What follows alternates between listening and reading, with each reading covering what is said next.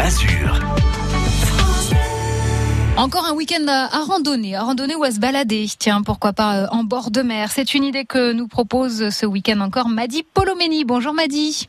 Bonjour. Du site randodazur.com, vous recensez et vous euh, préparez pour nous quelques idées de loisirs. Alors des balades tranquilles, parfois un petit peu plus élaborées, voire complètement sportives. Aujourd'hui, c'est quoi? Sentier du littoral, on part de Mandelieu, donc c'est plutôt plutôt facile. Oui, c'est ça. Alors, je vous propose une balade euh, au départ de Mandelieu-la-Napoule, donc du petit quartier du bord de mer, pour une balade plutôt facile avec une vue incroyable sur la baie de l'Airain, c'est euh, l'Estérel. Ah, magnifique. Vous conseillez de partir d'où précisément? Alors, on peut partir directement du château de la Napoule, qui est actuellement fermé, mais qui se visite sinon en, en temps normal. Mhm. Et en partant d'ici, donc, on peut suivre le GR, donc c'est un balisage blanc et rouge qui suit le bord de mer pour remonter ensuite sur le mont Saint-Père. Ok, faut compter combien de temps pour faire la balade euh, complète? Est-ce qu'il y a des possibilités aussi de bifurquer? C'est ce que vous proposez régulièrement, hein, c'est qu'il y a plusieurs euh, itinéraires possibles. C'est ça. Alors, si on fait juste le bord de mer, on en a pour euh, une toute petite heure de marche. Mhm. On peut aller jusqu'au port de la Rague.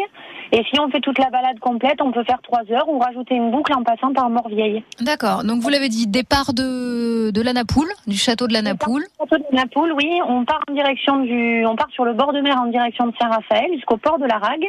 Et ensuite, on remonte et on fait le mont du Saint-Père qui, euh, qui domine un petit peu, un petit peu le quartier de la Napoule et qui est juste au-dessus.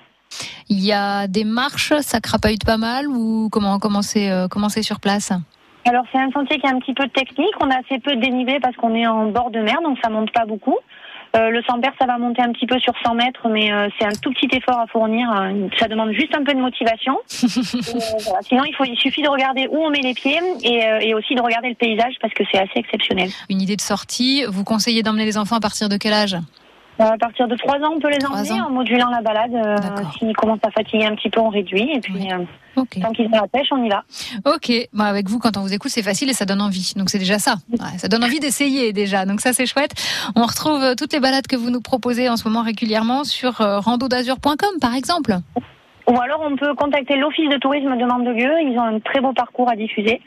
Et ils vous donneront d'autres petits conseils. Eh ben parfait, on est preneur. Un maximum de conseils euh, pour partir euh, faire des balades tranquilles, en toute sécurité, et profiter pleinement du paysage de notre Côte d'Azur, hein, dont on ne se lassera jamais.